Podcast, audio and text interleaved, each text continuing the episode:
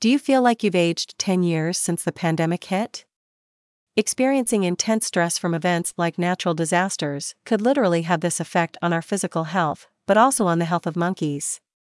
So reports a study observing macaques that experienced Hurricane Maria in 2017 in the Caribbean.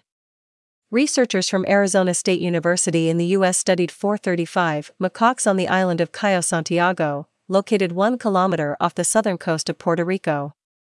The scientists compared the macaques' blood samples before and after the hurricane to determine if there were detectable changes in levels of biomarkers associated with aging.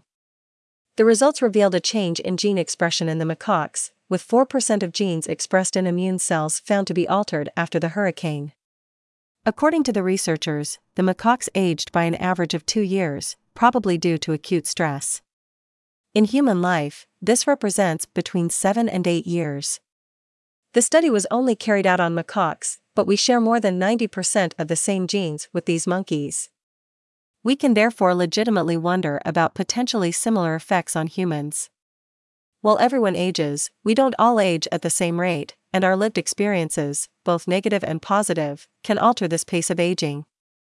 One negative life experience, surviving an extreme event, can lead to chronic inflammation and the early onset of some age related diseases, like heart disease, said Noah Snyder Mackler, an assistant professor at Arizona State University School of Life Sciences.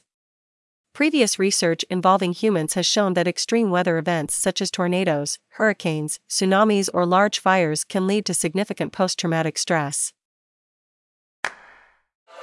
ETX Studio. ETX Studio. ETX Studio.